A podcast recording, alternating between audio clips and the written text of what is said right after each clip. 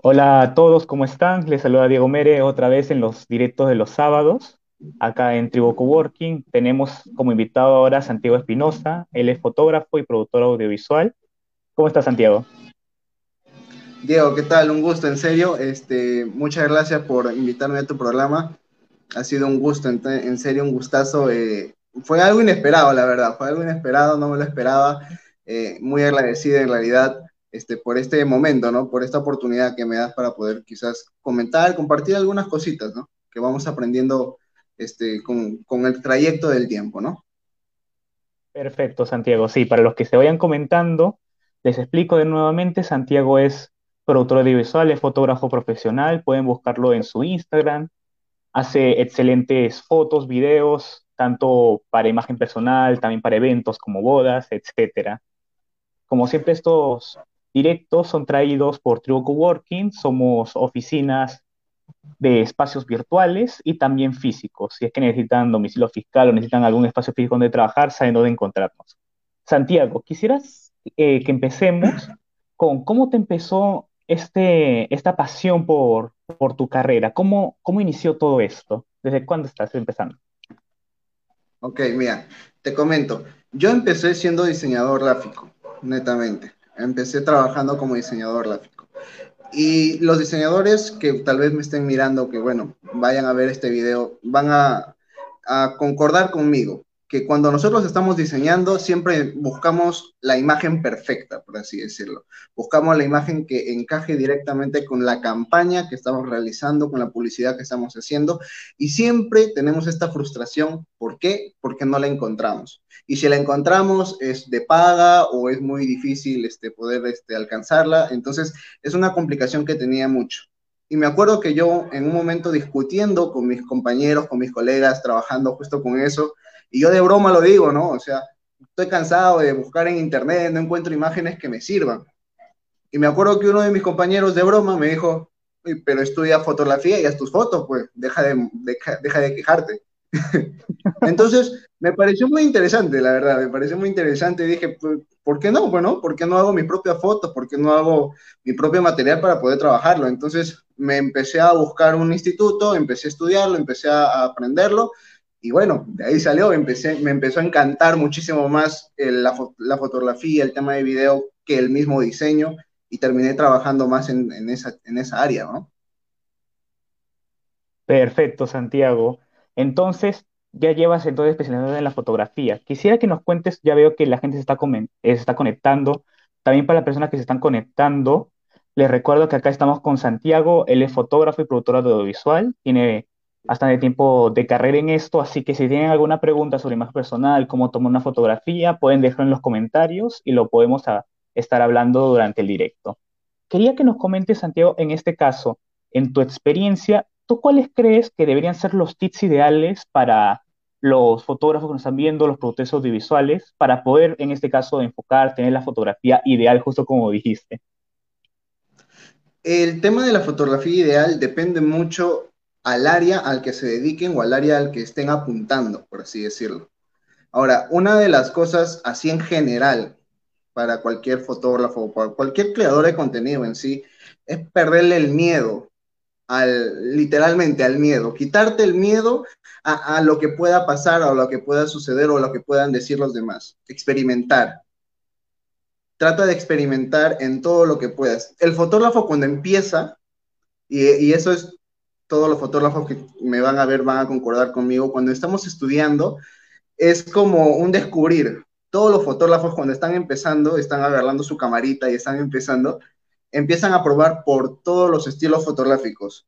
Literalmente, todos los fotógrafos pasamos por todos los estilos fotográficos. Empezamos con paisajes, retratos, estamos estudiando lo que es beauty, estudiamos lo que es tal vez este, es el tema de producción, trabajamos bastante este, bastantes cositas, el tema abstracto. Entonces, eh, eh, ¿por qué hacemos esto? La idea es buscar y encontrarnos en, nosotros mismos un estilo de fotografía que se encaje con nosotros. Entonces, decir un tip eh, especial o específico para un fotógrafo, para fotógrafos en general, sería netamente pierdan el miedo. Pierdan el miedo porque muchas veces tenemos en la cabeza, así somos, sobre todo los creadores de contenido, somos así de que en algún momento estamos haciendo algo, uh, se nos viene una idea a la cabeza. Y estamos como que ya, mire, voy a hacer esto así, voy a acomodar las luces aquí, acá y acá. Y una vez que ya lo tenemos en la cabeza, tenemos dos opciones, hacerla o simplemente, bueno, desistir y no lograr hacer lo que hicimos. Ahora, la mayoría de personas y de fotógrafos, tristemente, llegamos a tenerle miedo a ese este, experimentar, ¿me entiendes? Y el miedo se vuelve un tope, el miedo se vuelve algo que no nos deja seguir avanzando, no nos deja crear, experimentar, aprender cosas nuevas. Entonces, si eres un fotógrafo y quieres que tu trabajo fluya, quieres que tu trabajo crezca de una forma muchísimo, que ni siquiera tal vez tú lo, tú, tú lo tienes pensado, tú lo tienes soñado, eh, experimenta, pierde ese miedo. Obviamente no vas a perder el miedo con tu cliente, ¿ok? Con tu cliente no experimentes, con tu cliente no experimentes. Experimenta para ti, experimenta para trabajos propios. Eh, muchas veces, y es algo típico en el, en el área de creación de, este, de contenido, no solo fotos, sino video, de que los, nosotros empezamos a trabajar en bastantes cositas, juntamos plata, es como un ahorro nuestro, y esa plata la invertimos en qué? En algo que teníamos pensado, en una producción que teníamos pensado. Invertimos en modelos, invertimos en, en vestuarios, invertimos en locaciones. Entonces, este, es como que un, un, pequeño, por así decirlo, vicio que tenemos nosotros, este, pero que es muy bueno porque nos ayuda bastante a aprender. Entonces, si en algún momento nos viene algún proyecto eh, o, cualquier persona tal vez ha visto el proyecto que hemos realizado, que simplemente fue por experimentar, por perder el miedo, eh, se nos puede abrir las puertas en varios lugares. Entonces, eh, un buen tip, creo que sería el único así para fotógrafos en general es no tengas miedo. Haz lo que estás pensando hacer, no, no tengas miedo, experimenta. Excelente, Santiago. Veo que también las personas ya se están empezando a conectar. Ahí veo que Ana Villacorta Calipuy está saludando. Santi, ¿qué tal Ana? También veo a Luis Guillermo Mundo Araujo, que ahí está mandando saludos. Laurente Evelyn, que dice ahí Santiago el mejor fotógrafo. Saludos, Evelyn. Ahí veo que la gente se está conectando. Recuerden a todas las personas que pueden dejar aquí sus comentarios si necesitan algún tip de fotografía, de imagen personal, porque estamos ahorita en estos momentos con Santiago Espinosa, fotógrafo profesional y productor audiovisual. Estamos encantados agradecidos con poder estar en esta entrevista con él. Recuerden que esta entrevista es atraída por Tribu Coworking. Brindamos espacios de oficina virtual y espacios físicos para emprendedores. Santiago, justo que estabas tocando la creación de contenidos. Hablamos ahora sobre la parte de los fotógrafos.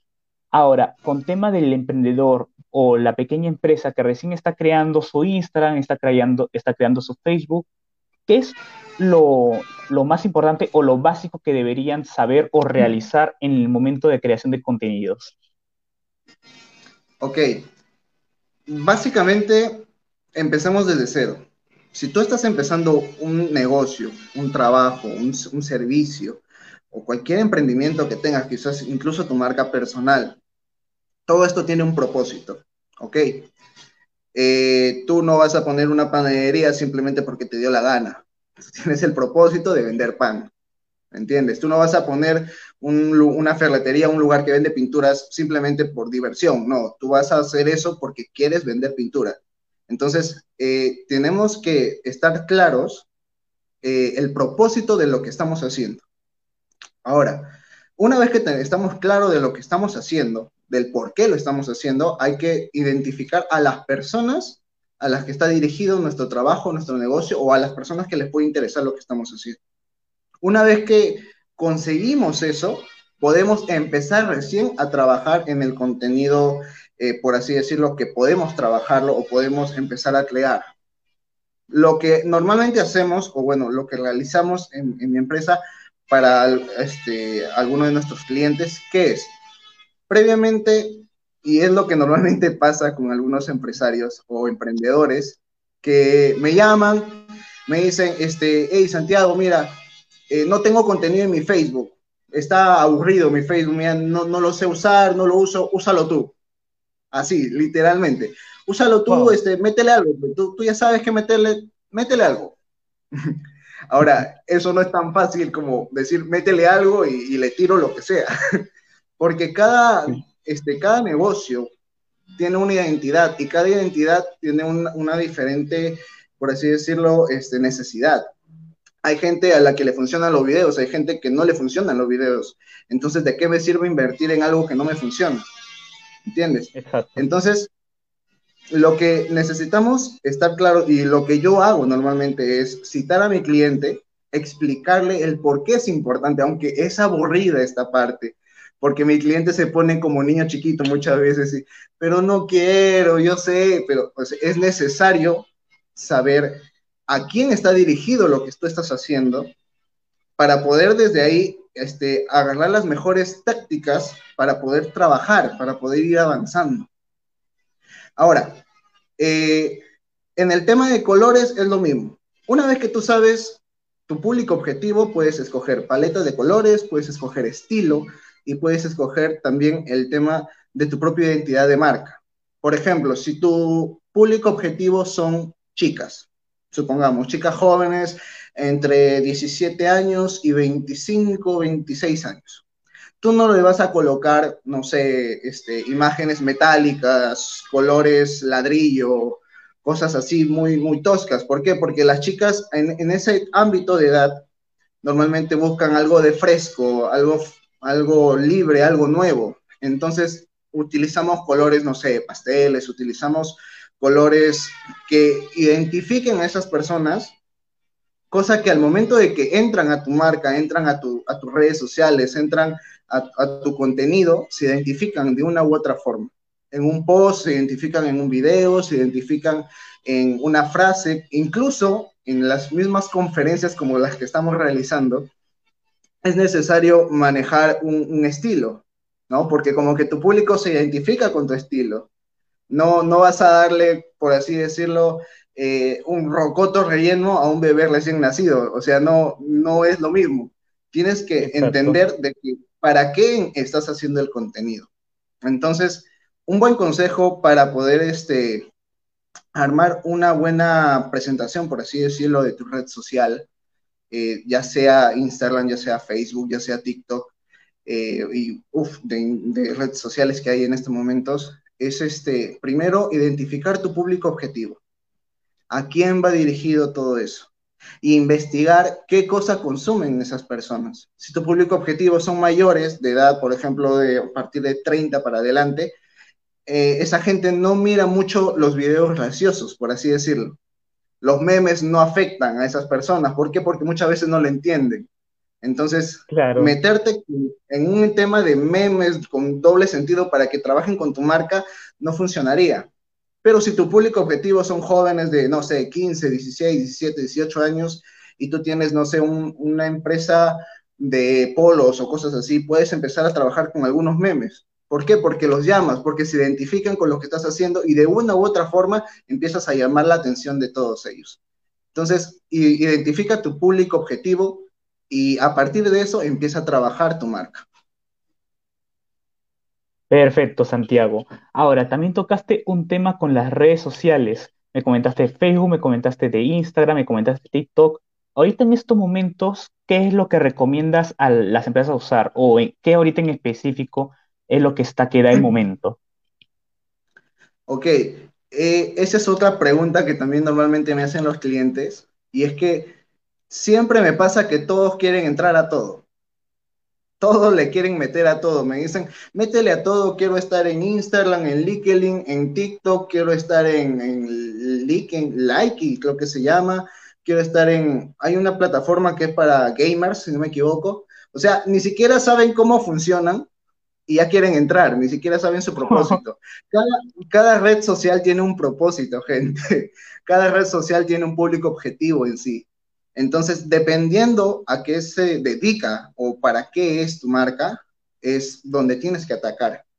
Por ejemplo, si tu público, como estaba comentando, tu público sea mayores de 26, 27 años, no vas a ir a TikTok, ¿me entiendes? Porque la gente mayor no usa TikTok. La gente mayor entra más a Facebook y Twitter. ¿Por qué? Porque Twitter es como un periódico, por así decirlo, que les gusta ver noticias, y Facebook es como mis amigos, el día a día, cosas así. No van a TikTok porque les parece un poco de pérdida de tiempo. Ahora, si tu público es más joven, ataca por TikTok. ¿Por qué? Porque a la gente joven ahora les está gustando mucho los videos pequeños y sobre todo esos videos que los identifican, que posiblemente tú los puedas ver y como que son tontos, ¿ok? Incluso hay muchas quejas, no sé si las has visto, Diego, hay muchas quejas sobre, yo jamás voy a usar TikTok, yo jamás voy a entrar a esa plataforma y después los ves bailando ahí en, uno de los videos. Exacto. A la gente joven le está gustando mucho ese, ese estilo de videos cortos. Tanto así que incluso Instagram se lo copió. Y no vamos a decir mentiras, Instagram se lo copió. Entonces, este, a la gente le gusta mucho ese estilo de videos. Ahora, no estoy diciendo que le va, va a ser bueno para todos, porque tienes que evaluar, como, como decía antes, tu público objetivo. ¿A quién le estás atacando? Entonces, es muy bueno tener un estudio de mercado antes de poder realizar tantas redes sociales, porque incluso si es que trabajas en todas las redes sociales, eh, bueno, en el mejor de los casos te va muy bien, pero es muy estresante, te soy sincero, es muy estresante estar pendiente en todas las redes sociales, es muy estresante estar, a veces se te escapa algunas cosas que, publicas en un lugar y en el otro no, y, como que te sientes mal porque no lo publiqué para esta gente, o a veces te sientes mal porque estás creciendo quizás en Facebook, pero no en Instagram. Y tú, pero ¿por qué no crezco en Instagram? ¿Qué le pasa a la gente? ¿Por qué no mira mi contenido? Y es que, como estaba diciendo, cada red social tiene una forma de trabajar. Entonces, si tú no, o si tu negocio, tu forma de trabajo, tu emprendimiento no va de acuerdo a lo que la página o la red social te ofrece, es mejor retirarte, es mejor no hacerlo. Porque una, vas a perder tiempo haciendo, haciéndolo. Y dos, como que la gente va a empezar a perderle un poquito de interés. Porque hay gente que, le, por ejemplo, yo, yo presento mi marca ¿ok? Presento mi marca y les digo, gente, me pueden ver en Facebook, me pueden ver en Instagram y me pueden ver en TikTok y no sé, en Spotify, digamos, ¿ok? Mi contenido en TikTok y en Instagram está muerto. El contenido en TikTok y en Instagram no tiene nada de valor, es un contenido que no sirve. Entonces, la gente que se enamoró quizás de mi Facebook o de mi Spotify, de, no sé, de tal vez de algunos podcasts, llega a Instagram con una expectativa tuya y a veces, como no puedes satisfacer esa expectativa que llega cuando llegan a Instagram, se decepcionan de ti y ¿qué pasa? Ya no te siguen. Simplemente ya no te siguen, perdiste un seguidor, perdiste una persona, un potencial cliente, perdiste un potencial, una potencial línea de quizás llegar a algún trabajo. Entonces, mm. es muy importante evaluar a qué red social quieres atacar, a qué red social vas a empezar a meterle trabajo Ok, perfecto, Santiago. Veo que la gente sigue comentando. Ahí mando nuevamente un saludo a Ana Villacorta Calipo y que dice saludos desde España. Ahí también está mandando un saludo, Santiago. También veo ahí que está saludando Ana Ortiz Mendoza, siempre está presente en nuestros directos. Un saludo, Ana. Genial. Sí, para las personas que se están conectando recién, les comento que estamos acá con Santiago Espinosa. Él es fotógrafo profesional y productor audiovisual acá cualquier consulta que tengan, alguna pregunta, algún consejo que quieran que acá Santiago pueda decirles sobre fotografía, sobre producción audiovisual, imagen personal, pueden escribir en la caja de comentarios. Sí, ahí justo también vemos que está Alessandro Paolo Camoya, Camayo, que está escribiendo, hola, ¿qué tal? ¿Qué apps recomendarías para editar las fotos o hacer posts en los estados de Instagram o Facebook? Ahí está que hace la pregunta. Listo aplicaciones para editar fotos. Mis favoritas son Lightroom, Lightroom Mobile, Snap, si no me equivoco, se llama, que es una aplicación de Google, y InShot. Son mis aplicaciones favoritas. Hay gente que usa PixArt, hay otras aplicaciones, no las uso en sí porque hay tantas opciones que un poquito me marea y me quita un poquito de la opción. Este, pero mis favoritas son esas, Lightroom Mobile, este, Snap, si no me equivoco, se llama, eh, que es de Google, y InShot. Ahora, si tú quieres crear historias o contenido para tus redes, y es algo que he, he visto bastante en el tema de emprendedores nuevos, porque, bueno, sobre todo se los les he dado esa opción, porque ¿qué pasa? Eh, hay veces que me han llamado a sacar un presupuesto de algún, no sé, de alguna publicidad o que quieren que administre tal vez sus redes, y a veces uno le da el precio. Y bueno, lamentablemente el tema de publicidad, el tema de, de marca y todo, no es algo muy cómodo, que digamos, porque es un trabajo un poco pesado y no lo hace una sola persona, aunque a veces lo hacen, pero no le sale muy bien, no es, no es el trabajo de una sola persona. Entonces, ¿qué les recomiendo a estos emprendedores que no tienen quizás las posibilidades de pagarle a una agencia creativa, de pagarle quizás a un diseñador gráfico profesional o quizás a algún fotógrafo para que le haga fotos a sus productos? Eh, poder capacitarse ellos mismos eh, hay muchas opciones para emprendedores nuevos. Por ejemplo, una aplicación que me gusta muchísimo y que muchos diseñadores quizás me van a hacer hater después de que diga esto, es usar Canva y Trello. Son las aplicaciones Canva y Trello. Son este, unas aplicaciones que tienen plantillas de diseño y de video. Entonces puedes hacer videos ya prefabricados, tú simplemente le colocas tus videos y ya te arma un video bonito. Igual el tema de, diseño, le colocas tus fotos y ya te arma un diseño, un collage, algo bonito para poder publicar en tus redes. Yo sé que muchos diseñadores me van a tirar piedras después de que diga esto, pero porque en, en, sí tú puedes ver un montón de memes, por lo menos en la comunidad de diseñadores, que lo odian, odian la aplicación pero yo estoy seguro que más de uno ha usado la aplicación, sobre todo yo, yo lo uso muchísimo, porque muchas veces, a veces me toca hacer algunos trabajitos y, te facilita bastante el trabajo, en serio. Cuando estoy a veces en el campo y tengo que publicar una foto mía y no tengo el tiempo para quizás armar una composición en mi laptop, simplemente cojo mi teléfono, cojo una de esas composiciones, la utilizo y me salva. Entonces, emprendedor trata de usar aplicaciones que te salven la vida de esa forma, ¿no? Ya en algún momento tu emprendimiento va a poder generar dinero, va a poder generar un poco más de, ingreso, entonces vas a poder invertir en el tema de, publicidad, ¿no? Pero por mientras, Canva, Trello es una buena opción para poder realizar posts, para poder realizar historias. Eh, Lightroom Mobile, como estaba diciendo, es una muy buena opción también para retocar fotos.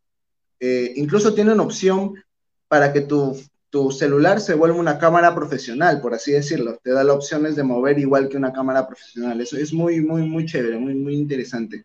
Entonces, nada, jueguen con esas aplicaciones, volverse experto nada más en eso. Perfecto, Santiago. Y veo que ya hay bastantes personas que están comentando. Veo ahí mando un saludo a Jonathan Torres Kulki. Dice un saludo, Santiago. Dios bendiga tu talento. También veo ahí que Kevin da Cruz Quintero, que es también community diseñador, ha puesto ya nos exhibiste. perdóname, amigo, perdóname. y veo también allí un saludo para Marisol González, que también ha hecho una pregunta que es, ¿cuál es el mejor ángulo para una buena foto de perfil? Me imagino cuando hablo de foto de perfil se refiere a una foto de perfil de Instagram o Facebook, una, una foto profesional de perfil. Ah, ok. Yo, yo había pensado en una foto literalmente perfil. ok, eh, va a depender bastante de tu marca, va a depender bastante del estilo que tú tengas. Si es una foto de perfil netamente para ti, para una cuenta personal, para quizás eres un coach o eres una persona que está empezando a salir, este, a ser pública, por así decirlo, la foto de perfil tiene que llevar mucho de ti, ¿no? Y tiene que también llevar mucha correlación a tu contenido. Si, si usas colores claros, por así decirlo, en tu contenido, te gustan bastante los colores pasteles, no vas a hacer una foto de perfil super dark, ¿no? En blanco y negro y que se note así súper marcada. O sea, el tema de tu foto de perfil va a depender y va a ser diferente en cada, en cada red social o en, o en cada contenido, no en cada perfil. Va a depender mucho de ti. Ahora, si no sabes cómo hacer tu foto de perfil, eh, puedes ver referencias, ¿no? Puedes ir quizás a Pinterest, que es una aplicación que me gusta muchísimo.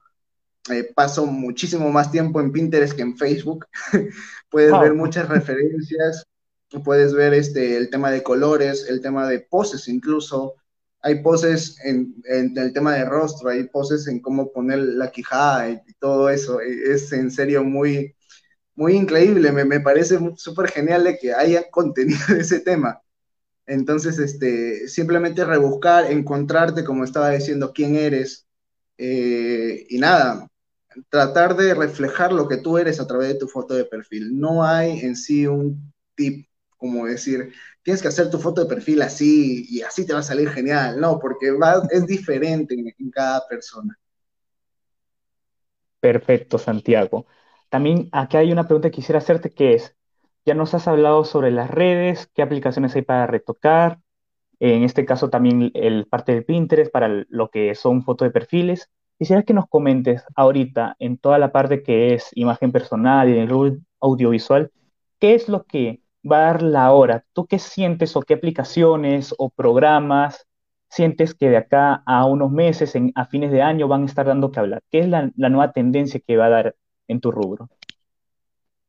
Ok, en el tema audiovisual, como estaba comentando, el tema de videos pequeños es algo que ahora es un boom y que según se ve va a seguir siendo un boom, va a crecer muchísimo más. El tema de crear esos pequeños contenidos de 30 segundos, de 15 segundos, que parece muy pequeño. En serio, cuando empezó el tema de TikToks y el tema de Reels, a mí me angustiaba porque decía, ¿qué voy a hacer con 15 segundos? No puedo contar una historia en 15 segundos pero al momento que ha pasado el tiempo, nos hemos este, acostumbrado de una forma, por así decirlo, ¿no? Y ya puedo, ya puedo crear una historia en 15 segundos. Y es algo muy interesante, a la gente le gusta, le ha pegado muchísimo eso. Ahora hay que tener en cuenta de que el tema de clientes ha cambiado muchísimo. Ahora el tema de clientes son mucho más jóvenes, son mucho más modernos, están mucho más abiertos al tema de, redes sociales, de tecnología. Entonces, eh, el tema de siempre estar innovando es algo muy bueno en nosotros. Eh, he conocido y he trabajado en algún momento con una marca, no voy a decir su nombre para no chancarla, pero la marca estaba acostumbrada a algunos tipos de, forma de trabajo. Forma de trabajo que ya no se veía, que ya había pasado su tiempo, que ya, ya no tenía, por así decirlo, esa misma, ese mismo impacto en el público como lo tenía hace, no sé, 30, 20 años atrás. Y cuando nosotros estábamos proponiéndole esa forma de trabajo nueva, se cerraron, dijeron que no, y ahí quedó simplemente el trabajo. Ya no quisimos avanzar más porque, bueno, no queríamos tampoco tener un poco de discusión en esa parte. Entonces, es importante eh, no, no quedarnos estancados, ¿no? Por ejemplo, el tema de aprendizaje, sobre todo para un, para un creador de contenido, es, es imparable, o sea, jamás dejamos de aprender, jamás dejamos de, estudiar. Yo estoy, ponte, 60% de mi tiempo trabajando y 40% de mi tiempo estudiando. Eh, estoy estudiando nuevas técnicas, estoy estudiando las cosas que están en tendencia. Entonces es importante que quizás como tú, como gerente o quizás como dueño de tu propia empresa, estés también atento a esas cosas, porque pasa que a veces eh, la gente dice que trabaja en tu contenido, dice que te puede dar lo mejor, pero en realidad simplemente está haciendo lo mismo para todos y, terminan como, por así decirlo, en estafa ¿no? Entonces es importante que tú también este, como emprendedor seas responsable y empieces a buscar contenido que pueda servir para ti. Ahora, como estoy diciendo, eh, va a pegar muchísimo en, estos, en este tiempo el tema de pequeños videos. Eh, si eres un creador, por así decirlo, de aplicaciones web, de aplicativos móviles, el tema de facilitar la edición de video sería un buen punto. Ahí por ahí si es que hay alguien que es este creador de aplicaciones, chape esta, porque si no la hago yo. Eh, el tema de facilitar la edición de video y de proponerles quizás los filtros que tiene Instagram sería una muy buena opción. Eh, la gente busca cada día más el tema de cómo elaborar un buen video, cómo, no sé, este, cómo poder realizar videos graciosos, cómo poder conseguir transiciones. La gente que no sabía nada de video está empezando a estudiar video, está empezando a estudiar fotos. Eh, me sorprende porque a veces cuando yo iba a la universidad me sorprendía porque varios de los chicos usaban programas que yo uso en la computadora, los usaban en el celular para retocar sus fotos personales de Instagram. Y a mí me sorprendía porque ah, si, cuando yo empecé a estudiar nadie usaba esos programas y ahora me sorprendía que los tenían en el teléfono. Entonces, eh, tenemos que, por así decirlo, ganarle un poquito a la gente, ver lo que todavía no está al boom, por así decirlo, y empezar a darle. Los videos cortos, como digo, es una buena, buena iniciativa. El tema de pequeñas frases también es algo interesante que ahora estoy, está pegando bastante, he estado viendo bastante ese, ese trabajo. Sobre todo en Instagram, he visto el tema de pequeñas tips, podría decirse, tips o tutoriales que son en un carril. Y ha pegado muchísimo, ha pegado muchísimo, en serio, trabaja muy bien esa, esa, esa herramienta, estoy seguro que va a seguir trabajando muy bien. Y como estaba diciendo también en la primera, si no me equivoco, segunda pregunta, no tengas miedo en experimentar.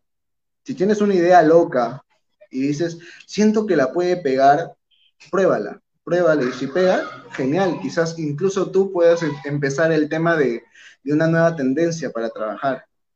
Por ejemplo, y esto me va a dar mucha vergüenza, este, hace un año, cuando empezó la pandemia, tuve la idea de realizar este, pequeños videos haciendo poses, porque me daba cuenta de que uno de los problemas que tenían mis clientes, al menos cuando hacía fotos a, modelos o, a, personas en general, no tenían las ideas de poses y yo tenía que estar buscando y estar ayudándoles y todo eso. Entonces, me di cuenta que muchos de ellos a veces no saben ni siquiera cómo hacerse unas fotos buenas para ellos mismos. Entonces, me dio ganas de hacer el tema de pequeños videos con poses. Pedí ayuda a algunas personas, pero lamentablemente se quedó en nada. Mm, hasta incluso yo me olvidé, ya no hice nada. Y justo hace un par de meses, un amigo mío que es fotógrafo también, eh, Carlos Coronado, que es un buen fotógrafo, en serio excelente, me llamó junto con él, estuvimos trabajando, hablando de algunos temas y él me comentó que su pata, su, su brother, que también es, trabaja en fotos, le, la está rompiendo en, en, los reels, en los reels que tiene Instagram.